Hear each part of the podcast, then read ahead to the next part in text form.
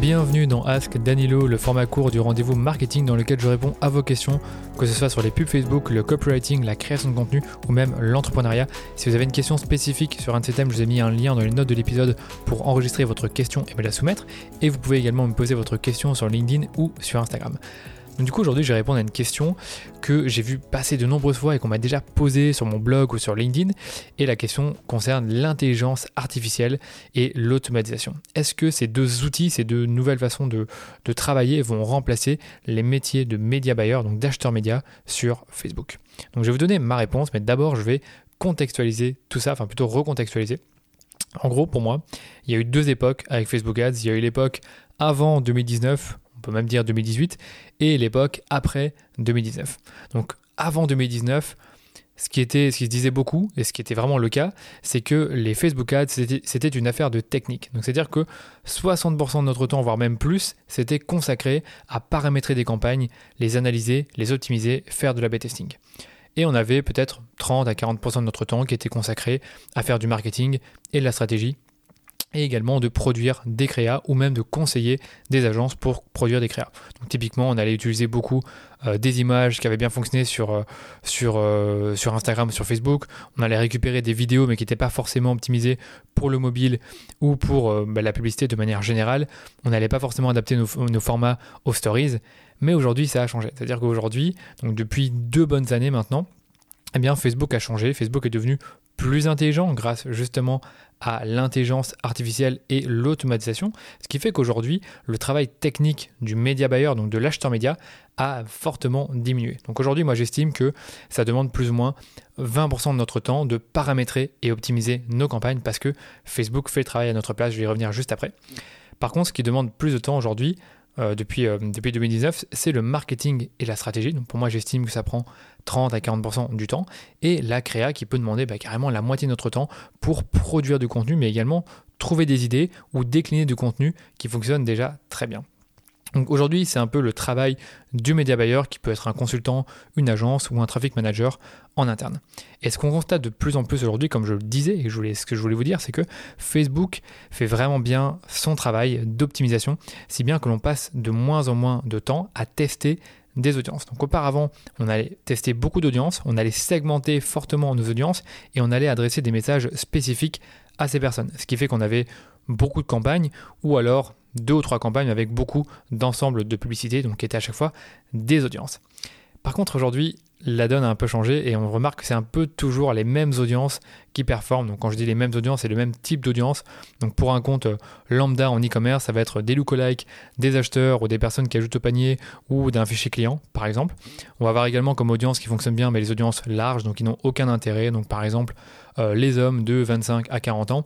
Et on va avoir également une audience avec des intérêts qui ont été euh, qu'on a identifiés avec le temps. Donc par exemple, si vous êtes une marque de, chaussures et que c'est des chaussures en cuir, ben on pourrait tester des intérêts sur euh, le cuir et les chaussures et on remarque en fait que ces deux intérêts-là vont mieux fonctionner que tous les autres intérêts qu'on pourra essayer euh, au fur et à mesure du lancement de la campagne. Donc typiquement, on a vraiment les mêmes audiences qui fonctionnent et on a généralement une campagne qui s'appelle, enfin qui comment dire, qui est paramétré avec ce qu'on appelle le CBO, donc le Campaign Budget Optimization. Et en fait, c'est Facebook qui va gérer lui-même la répartition de ce budget au sein des audiences. Alors que justement, avant 2019, eh bien, il fallait nous-mêmes que l'on place des budgets au niveau des audiences et on devait un peu gérer cette répartition du budget nous-mêmes en fonction de la performance des audiences.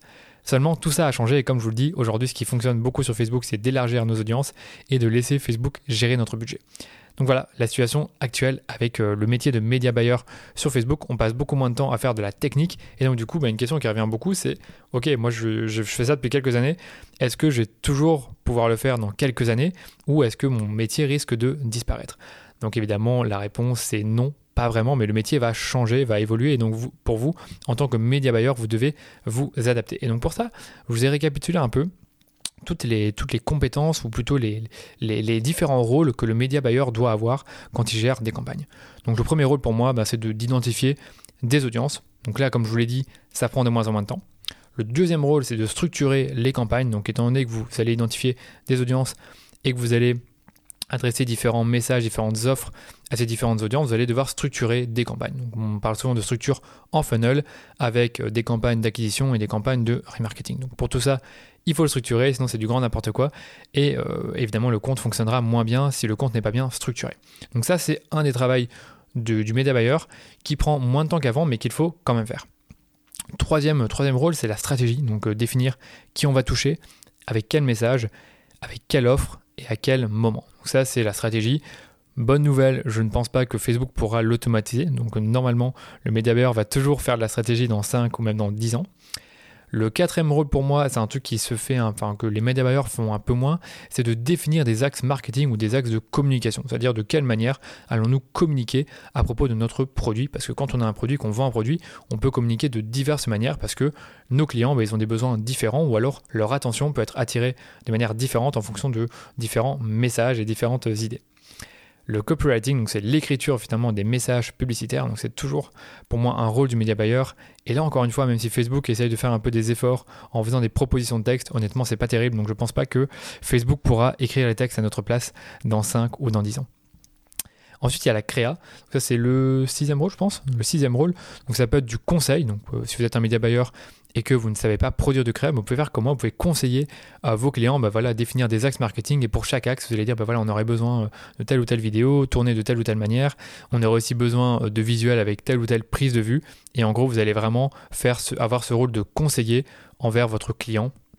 Et donc ça, c'est toujours à mon avis, euh, ce sera toujours le cas dans 5 ou 10 ans, ou vous pouvez même également produire les contenus, c'est ce que nous on a choisi de faire en tant qu'agence, c'est de produire nous-mêmes les contenus des campagnes de nos clients. Septième rôle, ben, l'analyse et l'interprétation des résultats. Et ça, je pense justement que le, le média buyer devra peut-être y passer un peu plus de temps qu'auparavant à cause de tous les problèmes de tracking. Et donc, il faudra passer plus de temps à interpréter les résultats, à définir les bons KPI, à les communiquer aux clients, à montrer euh, ben, ce, que, ça veut dire exactement et même peut-être de modéliser les résultats. Donc à mon avis, le média buyer, il aura toujours son mot à dire au niveau de l'analyse et l'interprétation. Et à mon avis, euh, dans 5 ou 10 ans, je ne pense pas que ça va changer.